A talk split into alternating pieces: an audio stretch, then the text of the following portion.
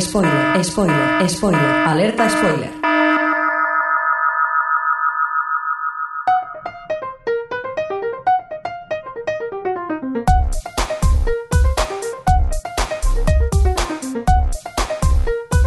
Ciencias Políticas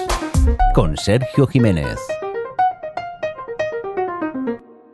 Antes de empezar, quiero darte un aviso. Eh, hasta ahora, Ciencias Políticas ha sido un podcast en el que explicábamos eh, un concepto político a raíz de eh, distintas obras de ficción. Esta vez vamos a probar algo distinto. Vamos a hablar de distintos conceptos políticos a través de una sola obra de ficción. Y es que, llamándose ciencias políticas, era muy difícil abstraerse de hablar de una de las series que quizás más gusta a la gente que le gusta la política, que es Borgen. Así que con esto quiero empezar una pequeña prueba que es de especiales monográficos, hablando de una obra, una peli, un, videojuego, un cómic, lo que sea, algo en concreto que nos ayude a llevar a, a este tema. Y qué mejor que hablar de, ya os digo, Borgen, la serie eh, digamos que quiero ser como Beckham de los políticos, por así decirlo, eh, que además ha tenido una nueva vida en Netflix, una nueva vida un poco polémica, pero que es de lo que vamos a hablar. Así que eh, no puedo hacer otra cosa que avisarte que va a haber spoilers, va a haber bastantes, porque vamos a diseccionar la serie y sería muy difícil explicar todo lo que vamos a explicar sin hablar de esto. Pero no, ya ahí lo dejo a tu entendimiento. Estoy seguro de que si estás escuchando esto, es muy probable que ya hayas escuchado o ya hayas visto Borgen y sepas un poco por dónde van los tiros. Así que mi nombre es Sergio Jiménez, soy vuestro poplitólogo y os doy la bienvenida a Ciencias Poplíticas, el programa en el que hablamos de situaciones, problemas, debates y cuestiones relacionados con la política, la filosofía, la sociología y demás temas de interés a raíz o a través de obras de ficción que lo hagan comprensible, utilizando cómics, series, videojuegos, pelis o cualquier cosa que pueda hacer esto entretenido, claro, y que te puedas crear tu opinión y no te la den desde casa. Eh, sin más ni más, empezamos. Birgit Nyborg está en el punto quizás más definitivo de su carrera. Eh, está en una situación, en una cuestión de liderazgo dentro de su propio partido, el partido que había fundado, los Nuevos Demócratas, en el que uno de sus hombres de confianza ha desafiado precisamente ese liderazgo del partido, criticando cómo se ha alejado, cómo ha alejado su línea política de los valores y de las ideas con las que fundó ese partido. Eh, poco antes de la intervención de Birgit, eh, su brújula moral, su amigo, su compañero Ben Sergio, eh, su, su, precisamente la persona que le ha inspirado más políticamente, eh, tiene un discurso en el que dice que la Birgit que, que hace ahora, la Birgit que conoce en este momento, no es la Birgit que conocía, que es una Birgit perdida y que no la va a apoyar.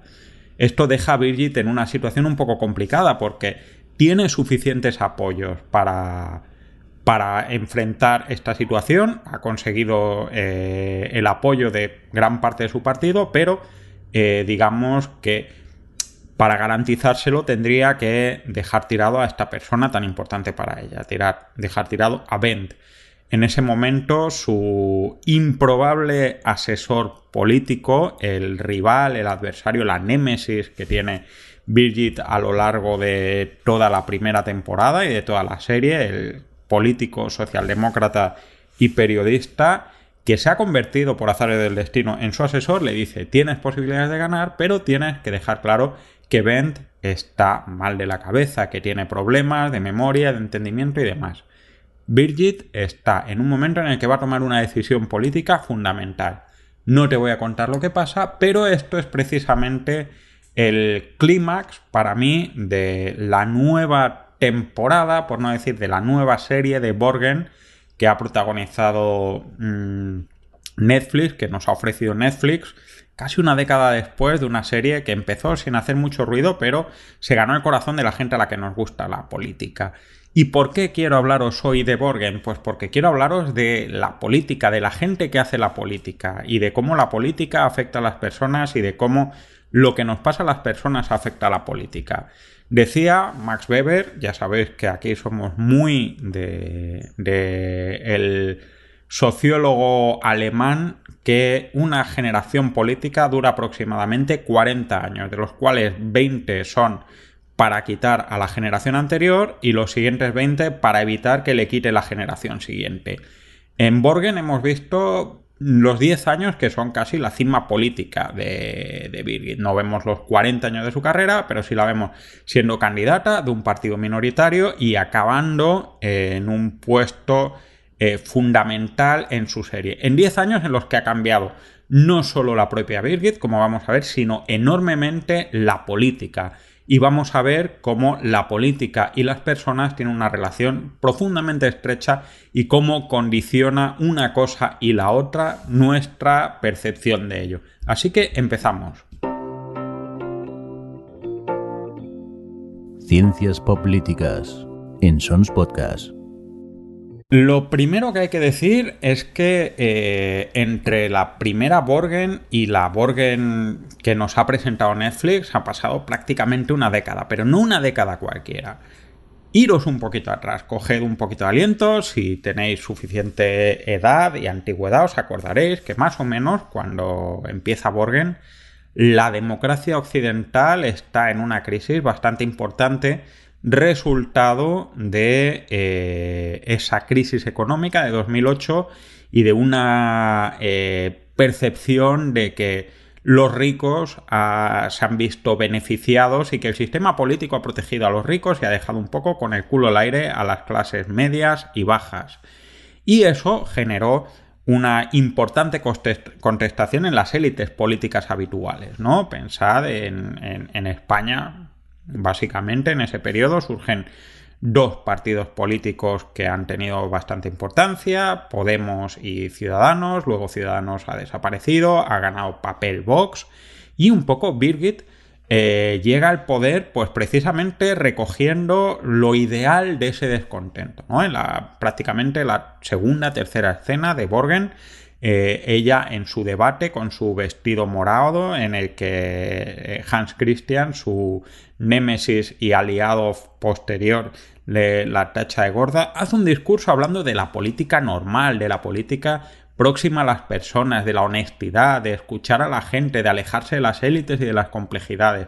Y eso junto a una serie de circunstancias, precisamente eh, la crisis de corrupción asociada al partido de la mayoría, por un quítame ya esas pajas de pagar comidas eh, y gastos privados con la tarjeta del gobierno, eh, cualquiera nos viera en España diría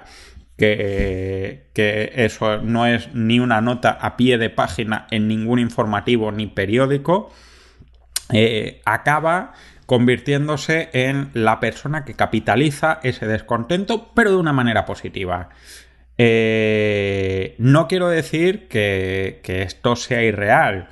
Pero tengamos en cuenta una cosa, y aquí viene mi primera objeción con Borgen. Entendedme, Borgen es una serie que me encanta y que he disfrutado mucho, pero como os he dicho, para mí es como el quiero ser como Beckham de la política. Es una serie más próxima a la fantasía y a ojalá como fuera esto que, a la realidad. Eh, cuando Birgit Nyborg eh, arrasa ese descontento en Dinamarca, es un descontento en términos reales muy capitalizado por los partidos nacionalistas de extrema derecha que llevan durante cerca de dos décadas marcando de manera muy importante la política de inmigración y la política de refugio de las personas migrantes en Dinamarca.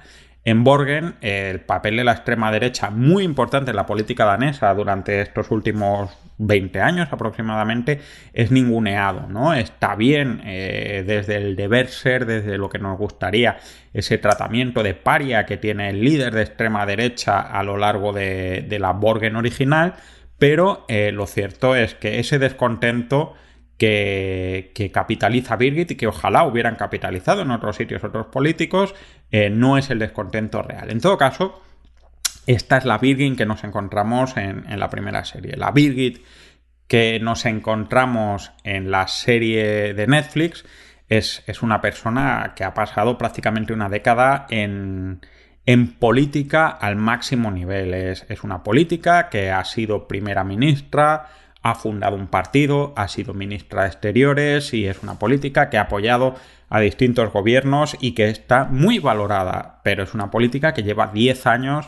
eh, sacrificando básicamente todo en su vida por la política. Y criticaba algún, algún crítico que el, subtítulo de la serie Poder y Gloria eh, es, es, pretencioso, pero creo que retrata muy bien el dilema en el que se encuentra esta Birgit de la serie de Netflix. Es una persona que empieza a ver que sus 40 años de los que hablamos al principio se van acabando, hay otros políticos más jóvenes, su propia jefa, la primera ministra socialdemócrata, tiene otra manera de ver la política, tiene una conexión con la ciudadanía que es la que ella tenía en 2010 y demás, ella va viendo que, va a perderlo, pero por otro lado, ella quiere dejar un legado, ¿no? Y, quiere dejar eh, que su papel no se pierda, porque a fin de cuentas, cuando alguien se mete en política, lo suele hacer no seáis mal pensados, eh, lo sabrá que es por hacer dinero, no digo que no, pero es para hacer un mundo mejor. Y Birgit básicamente lo que quiere es esto, ¿no? Pasamos eh, una década en la que no solo han pasado muchas cosas que vamos a ver, sino que ella ha ido haciendo sus renuncias a su familia, a su vida personal, a su vida romántica. Eh, coincide con, su menopausia, no menopausia, y le preocupa que no vaya a haber un legado y cuando se le abre la oportunidad de tener un legado más grande, pues ella hace esa apuesta. Y entonces lo que podía parecer eh, el fin empieza a ser un medio y lo que empieza, lo que podía ser un medio acaba siendo un fin. Eh, la política ha cambiado, Birgit ha cambiado después de 10 años dedicándose a la política y nosotros hemos cambiado. Y, una metáfora es este Ben Sergio, el, amigo de Birgit, que, es, ha sido siempre la brújula moral durante toda la serie, en la serie original. En esta aparece poco, aparte porque el actor pues, ya debe tener su disponibilidad y su agenda y demás. Eh, creo que el hecho de que tenga precisamente problemas de demencia y, de haber perdido la perspectiva y demás, no deja de ser una metáfora de cómo eh, los, productores de la serie nos quieren contar que, los criterios de la política convencional un poco han perdido eh, o, se ven como un elemento de perspectiva olvidada, ¿no? Como dices, bueno, pues esta gente tiene mucho sentido, pero está totalmente fuera de la realidad. efectivamente, Bent acaba haciendo, como contábamos en, la apertura del capítulo, que Birgit eh, tenga que tomar una decisión y, toma él una posición moral correcta, pero, pero no deja de ser una persona con demencia, ¿no? Pensad en todo lo que nos quiere decir esto. La persona que era la que en 2010 decía que era lo correcto y que es lo que es incorrecto, en el mejor de los casos, aunque sigue teniendo mucha importancia y mucha relevancia, es una persona que está fuera de la realidad.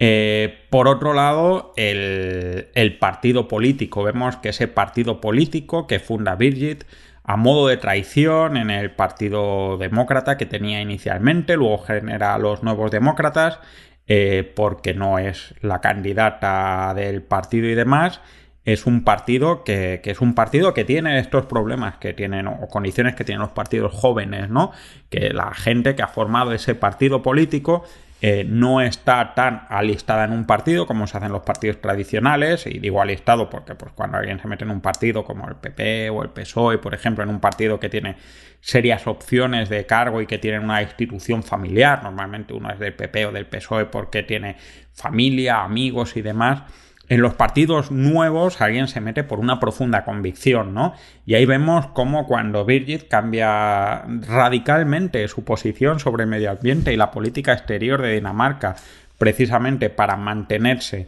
en su puesto, eh, el partido, pues algunos aceptan porque entienden que hay eh, aspectos mayores que jugar y porque Birgit no es no es estúpida y encuentra razones que son razones importantes y de peso y que pueden ser válidas para justificar su cambio de posición, ¿no? Con ese eh, el petróleo de, que consigamos de Dinamarca es un petróleo que es eh, más democrático y no va a dar tanto poder a la Arabia Saudí o a la Rusia que eh, precisamente tienen esa capacidad. Pero hay una parte importante de ese partido que se resiste, que se tambalea, porque es un partido todavía muy vinculado a, unos valores ideológicos que, no está tan consolidado como los grandes partidos, esta ley de hierro de, los partidos políticos de, Stuart Mill. Finalmente, eh, como os decía, Birgit eh, quiere mantenerse en el poder para conseguir su legado eh, no solo por su compromiso, por su vocación política, por su idea, sino porque, como le dice en un momento a su hijo, que representa esa nueva generación de políticos que está viniendo por detrás y que tiene otra perspectiva y que tiene otros compromisos y que se siente profundamente defraudado por lo que ha hecho su madre, por las decisiones que toma su madre, teniendo en cuenta que su madre es una política cinco estrellas, con unos méritos increíbles.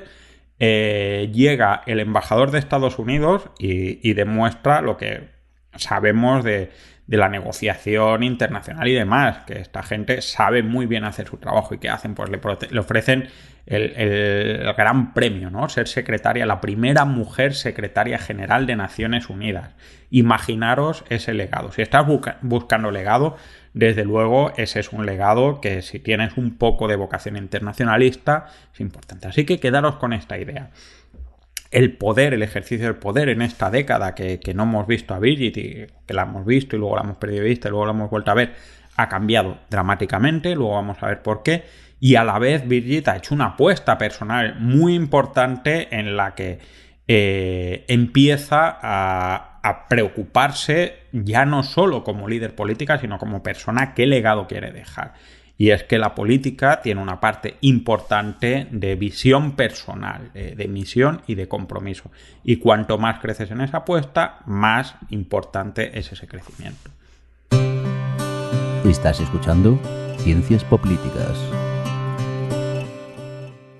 Ahora vamos al, al, mundo internacional. Quizás el capítulo que menos me gustó de la Borgen original es ese capítulo en el que en un fin de semana, con unos cuantos funcionarios y, dos asesores, Birgit y el gobierno de Dinamarca consiguen una conferencia de paz eh, y, la paz en un país que básicamente es Sudán del Sur, pero no nos atrevemos a decir que es Sudán del Sur, ¿no? Eh, ese capítulo para mí llega a niveles de la casa de la pradera de la política. Conseguir la paz no suele ser una cosa que puedas arreglar en un solo fin de semana por mucha implicación y por mucha decisión que, puedas hacer. Se puede hacer, la paz se hace, como, como hablamos en su momento, pero es un poquito más complejo y desde luego los resultados en Sudán no, no son distintos. Y, sí que me, me, apenó un poco ese capítulo porque realmente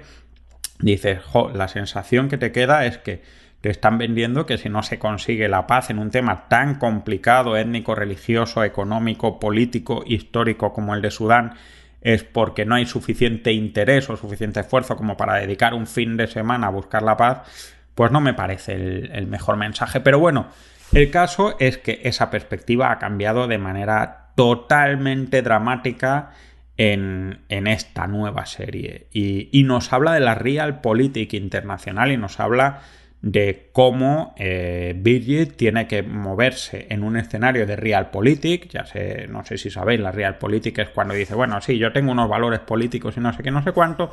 pero a la hora de la verdad las decisiones hay que tomarlas por mm, beneficio y pérdida y a veces eso significa pasar por encima de los valores, o mejor dicho, eh, dejarnos guiar por los valores nos quita margen de decisión acerca de qué es lo que podemos hacer para conseguir nuestros fines, ¿no? Eh, claro, lógicamente en la Borgen original Birgit es primera ministra, que tiene mucha proyección interna, y en esta básicamente es ministra de Asuntos Exteriores. Pero ¿qué nos encontramos? Nos encontramos unos estadounidenses que básicamente la chulean cuando le da la gana y le ofrecen este puesto en Naciones Unidas, luego le cogen el teléfono, luego no le cogen, luego le dan instrucciones abiertamente cuando le dice el secretario de Estado haz que desaparezca directamente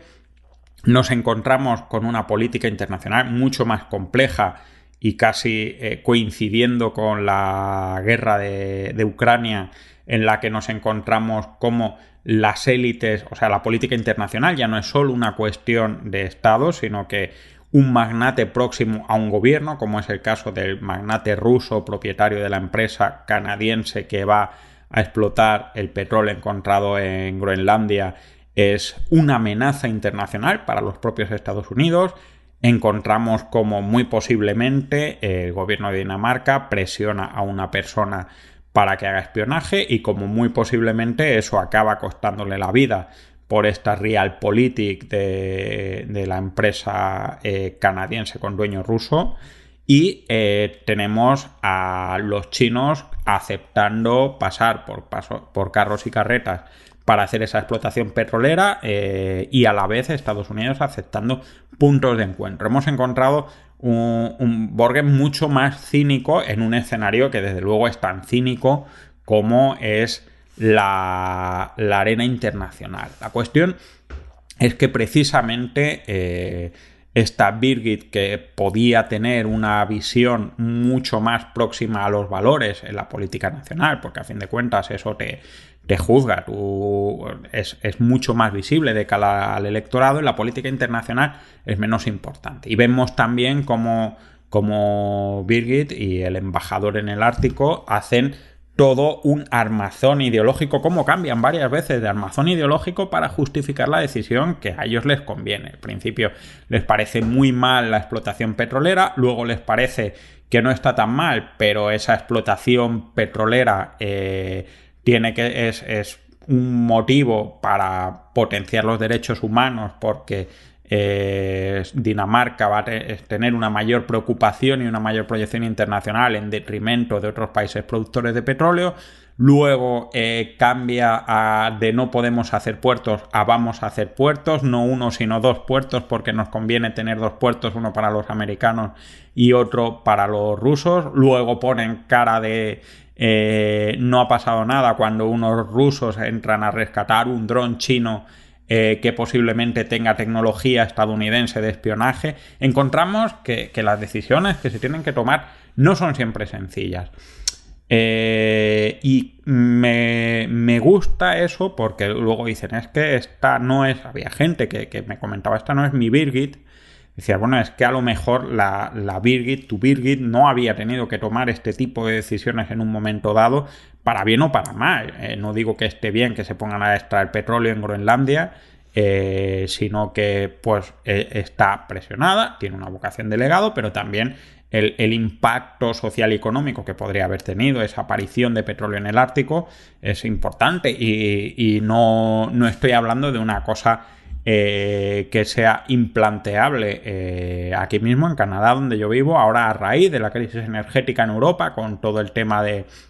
la invasión de Rusia, hay mucha gente eh, que hasta ahora se proclamaba eh, ecologista y demás que está considerando que quizás debería flexibilizarse los criterios de extracción de petróleo y de gas para reducir la dependencia eh, que tiene Occidente y especialmente Europa de Rusia, ¿no? sobre todo si la guerra se enquista.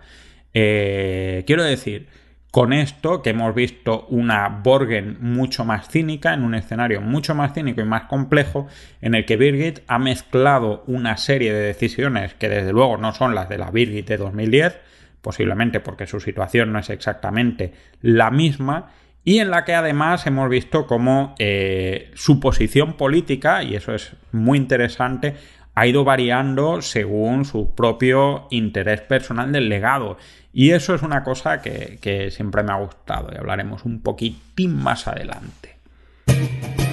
Estás escuchando Ciencias Políticas. Una de las cosas que me parecen más chulas de todo Borgen eh, y de estas dos series es cómo hemos visto el, cambio de los medios de comunicación en la política en una década. Eh, recordemos que Birgit gana las elecciones, o sea, acaba de primera ministra, no ganando, pero sí siendo el partido más mm, flexible para negociar, después de un debate televisivo. En la Borgen original, la tele es realmente importante en la política. Catherine es es una es uno de los puntales de la serie eh, como política el escándalo que hace que Birgit eh, acabe ganando muchos votos también aparece por una situación política todos los temas, todas las veces que aparecen en la tele, toda la cobertura de noticias es absolutamente importante. Los medios son el activo fundamental que distribuye la política, que crea opinión pública, como vemos a lo largo en esos informativos daneses, que yo no sé si son así, pero si lo, si lo son, la verdad es que por un lado me parecen interesantísimos, pero en España no veo eh, entrevistando a un experto en mitad del telediario, un experto político o analista político, eh, de manera tan sosegada como suele ser esto en España, suele caer en programas de opinión y generalmente antes de los gritos entre contertulios y demás, ¿no? Pero eso ha cambiado de una manera, y madre mía, de qué manera, ¿no? Eh, los medios que ya al principio de en la primera parte de la serie había algún pequeño ramalazo acerca de la influencia empresarial y del interés de la propiedad de la empresa en la estrategia de comunicación y de la cobertura de noticias, en esta nueva serie eh, directamente pasa a primer plano, ¿no? Cuando a Catherine se le dice que bueno, que ese libro que están preparando acerca del abuso de poder dentro de los gabinetes ministeriales y demás, que bueno, que a ver si pueden esperar un poco porque están pendientes de las nuevas licencias de emisión y de subvenciones de, para las cadenas de televisión. Esto, esto no es especialmente nuevo. Lo que sí que me parece especialmente nuevo es cómo los medios han pasado de ser un elemento eh, protagonista en la primera Borgen a ser una trama accesoria muy interesante pero en la que no se ve tanto a los políticos, es verdad. Si aparece, eh, eh, aparece Birgit, eh, le hacen una entrevista, se escapa viva de la entrevista, luego va alguna vez, luego de algún plantón, luego hay intrigas en la redacción, luego va Birgit con su hijo a hacer una entrevista y eso tiene cierto impacto, pero, pero los medios no son tan importantes. La primera ministra, y eso le dice Hans Christian al principio, utilizan Instagram, ¿no? Vemos cómo eh, la tele pierde ese canal de distribución y de generación de opinión pública en favor de esta comunicación en redes sociales. Y, eso es un cambio muy importante de esta década, ¿no? No, es que antes no existieran redes sociales, en 2010 eh, seguro que muchos de vosotros estabais ya en redes sociales, pero sí se han primero, mm, aumentado la presencia de la gente en las redes sociales y sobre todo aumentado el impacto de las redes sociales en los propios medios de comunicación, ¿no? O sea, ya no te enteras solo de lo que dicen en Twitter entrando en Twitter, sino que en el telediario te sacan en Twitter. Y de hecho, en, en, Borgen nos encontramos más de una vez que hacen mención a en tal tweet o en tal Instagram han dicho tal o cual cosa. Los medios han perdido un papel protagonista para ser un papel de distribución en gran parte de, de esa comunicación directa que tienen. No es solo ese, ese tema, sino que además encontramos eh, cómo los propios medios que antes se consideraban, pues más o menos, eh, no, no fuera de pecado, pero sí, pues opinables y demás, y, cuestionables, pero dentro de eh, una línea editorial y teniéndose en cuenta como una empresa seria, se han convertido en un objeto de escrutinio en las propias redes sociales, ¿no? Todo el tema, toda esa trama de Catherine con Narcisa eh, acerca del despido y de toda la presión que ella sufre y todos esos insultos en redes sociales y, todas esas faltas de respeto y cómo su propia redacción filtra cosas en las redes sociales para meter esa presión para que ella tenga esa tenga que cambiar sus decisiones es algo que no pasaba en la Burgen original no eh, a veces pues tú podías saber en, mi infancia pues eh, que que decía que presión tal medio, pero no había ese escrutinio que ahora mismo hay que estamos viendo en España, no digo que para bien o para mal, pero desde luego hasta hace unos años era un poco impensable y eso cambia bastante la manera de, actuar en la política y en qué se nota, pues en que eh, ni la primera ministra la vemos yendo al telediario eh, y en plena crisis eh, nuestra Birgit pasa de ir al telediario y se pone a poner mensajes y fotos en Instagram por ejemplo, con el secretario de, defensa. Además, hay otro punto que es realmente muy interesante, que es ese papel de la diversidad en los medios, ¿no? De cómo eh, en la primera serie, pues bueno, era una cosa así como muy innovadora, porque era joven, mujer y demás, y, y todo esto, pero ahora mismo pues nos encontramos de que Narcisa es mujer, de minoría étnica, es homosexual y demás, Y eso le pone en una posición muy fuerte. Y de hecho, cuando eh, la despiden y empieza a rumorearse quién poner a sustituirle, eh, le dicen a, uno de los candidatos que bueno, que él es muy joven y, muy varón y muy blanco como para entrar en esa línea, ¿no? Fijaros cómo, cómo han cambiado las cosas en, en 10 años, ¿no? Eh, los medios han cambiado, ya no son un actor ni tan importante ni tan incuestionable como en ese momento y eso cambia también la relación en la política como, como hemos visto y nos da pie a la última parte.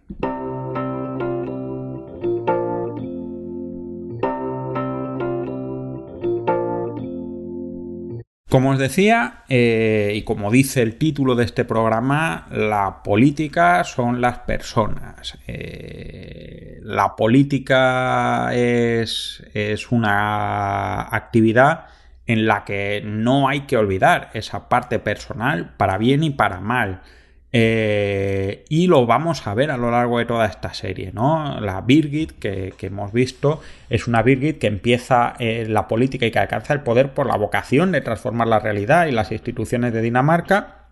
y hacer un gobierno mucho más próximo a la ciudadanía. Eso está muy bien,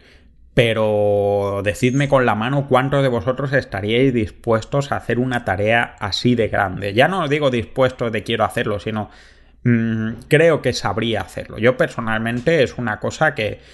hace tiempo que descarté en mi vida, ¿no? Decía, volvemos a Weber, que la diferencia entre un político y un científico es que un científico mira la realidad y la trata de entender y un político mira la realidad y quiere transformarla. Y, esa vocación de transformar la realidad requiere una, visión y un entendimiento de, de, la posición de una persona en el mundo que no tiene mm, todo el mundo. Mejor dicho, que si no la tienes es muy difícil aguantar en política. Eh, y esto nos lleva a lo que a mí me pareció la gran lástima de, otra serie, que era precisamente House of Cards, ¿no? Eh, la House of Cards original, eh, no la original, sino la de Netflix, tenía una percepción de que al principio decía, bueno, el mal por el bien mayor. Y eso podía tener ciertos ambajes. a los pocos capítulos te das cuenta que no es bien mayor ni nada, es el mal porque me da la gana y ya está. Y ya no os digo después del final de la, de la segunda temporada. Pero en todo caso, a lo que vamos es que eh, esa concepción del bien mayor, de ofrecer una, sociedad más justa, un, un, cambio en el mundo, permite hacer una serie de sacrificios, ¿no? Eh, uno dice, pues hombre, yo no sacrificaría mis principios morales por a lo mejor una subida de sueldo del 10%, pero sí sacrificaría mis principios morales por hacer, eh, por hacer que una mujer danesa fuera la primera secretaria general de Naciones Unidas. No solo porque sea yo, lo que también es conveniente, sino porque creo que es importante que haya una mujer en Naciones Unidas y realmente el hecho de que yo mm, dé permiso o no para extraer petróleo es una cosa que es un poco accesoria porque a fin de cuentas si quiere mi jefa, la primera ministra de Dinamarca, cambiar y, que se extraiga el petróleo, yo no voy a poder hacer otra cosa, ¿no? Que es lo que al final hace ella en el segundo o tercer capítulo. Dice, bueno, pues eh, con la presión que estoy recibiendo, pues me trae más cuenta ponerme de, a favor del viento e intentar sacar lo más posible. Eh, la Birgit original tenía la conciencia como un activo y lo que le hace a Ben es precisamente esta pérdida de la conciencia como, como, un activo, como el elemento que tomar la decisión, ¿no? Al principio eh, hablan de que Birgit era una persona con mucha moralidad y demás. Luego hablan de cómo Birgit en realidad, bueno, eh, mucha moralidad, no sé qué, no sé cuánto, pero que el gran activo que tenía era que eh, la gente la sentía muy próxima, ¿no? De ahí que vaya en bicicleta a trabajar y, todas estas historias. La cuestión es hasta qué punto o en qué momento trazamos una línea entre ese fin y esos medios, ¿no? De lo que se llama el maquiavelismo, con toda esta mala prensa que le dio a Maquiavelo la Iglesia Católica, eh, de que el fin justifica los medios. Aviso, no lo dice eso Maquiavelo en ningún momento, eh, sino en qué momento eh, los medios que está dispuesto a emprender invalidan el fin. No porque el fin tenga un compromiso moral eh, superior, que desde luego, sino porque a veces el propio medio hace que el fin sea inalcanzable, aunque pueda parecer que es así, ¿no? Lo que es muy interesante, que os decía, de, el perfil de los políticos es que eh, y Birgit nos enseñan las dos caras de la misma moneda y cómo eh, la gente que se dedica a la política y sobre todo a nivel profesional eh, tiene una serie de, capacidades que, no tiene otra gente, ¿no? Catherine recibe presión, recibe insultos, la critican en las redes sociales y eso le lleva a tener una crisis de ansiedad y a sufrir un coste personal que, bueno, ella acaba como, como acaba, ¿no? Eh, y es algo que posiblemente mm, la gran mayoría de nosotros acabaríamos. Birgit recibe mucha más presión, recibe eh, muchos más insultos, posiblemente eh, muchos más comunicados en las redes sociales, está mucho más cuestionada y sin embargo eh, aunque la ves dudar de sí misma y le ves hacer concesiones y entrando con el tal Christian y filtrando noticias para dañar a, terceras personas y demás, nos encontramos con que es capaz de seguir adelante porque su convicción acerca de que lo que está haciendo es lo correcto o vale la pena o es importante, la lleva adelante. Y eso sí que diferencia a las personas políticas de las personas que no se dedican a esta cuestión. A fin de cuentas, eh, tampoco vamos a decir que sea invencible, ¿no? Pero, pero sí que es verdad que siga adelante, aunque el hecho de que al final eh, nuestra Birgit acabe yéndose a una vida feliz a la Comisión Europea, donde no te tiene que elegir nadie porque te eligen directamente los estados, ya te va diciendo que, bueno, que quizás ya no tenga tantas ganas de escrutinio público y que la carga de posteridad que puede alcanzar valga la pena, ¿no? Y que su, época haya terminado y que, como os decía, pues bueno, eh, su, su, hijo eh, ya está preparándose para ser una nueva generación con sus decepciones, con sus alegrías, con todo lo que eh, podemos esperar de precisamente un nuevo ciclo político con otros valores, otros desafíos y otro escenario como el que acabamos de ver en estos 10 años.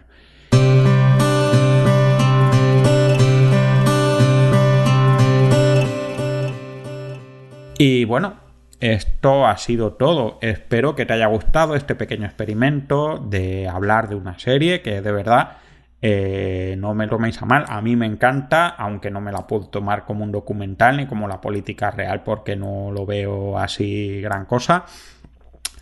Eh, ya sabéis que estamos en redes sociales, eh, arroba poder y series, en Facebook Ciencias Políticas, que podéis dejar comentarios, sugerencias, ideas, tanto en la página de sons.red que es donde albergamos este, este podcast, como en el iVoox, como escribiendo a eh, cienciaspolíticas.gmail. Volveremos pronto, espero, con un programa ya un poquito más convencional, que ya tengo en mente. Y nada, nos vemos y nos escuchamos por ahí, siempre y cuando el señor Mirindo, eh, señor y dueño de la multinacional Sons Podcast, siga haciendo que esto suene tan bien como ha sonado eh, hoy. Hasta luego. Acabas de escuchar Ciencias Políticas, un podcast alojado en Sons, red de podcasts. Encuentran más información de este episodio en nuestra página web, sons.red barra Ciencias Políticas. Y descubre muchos más podcasts en sons.red.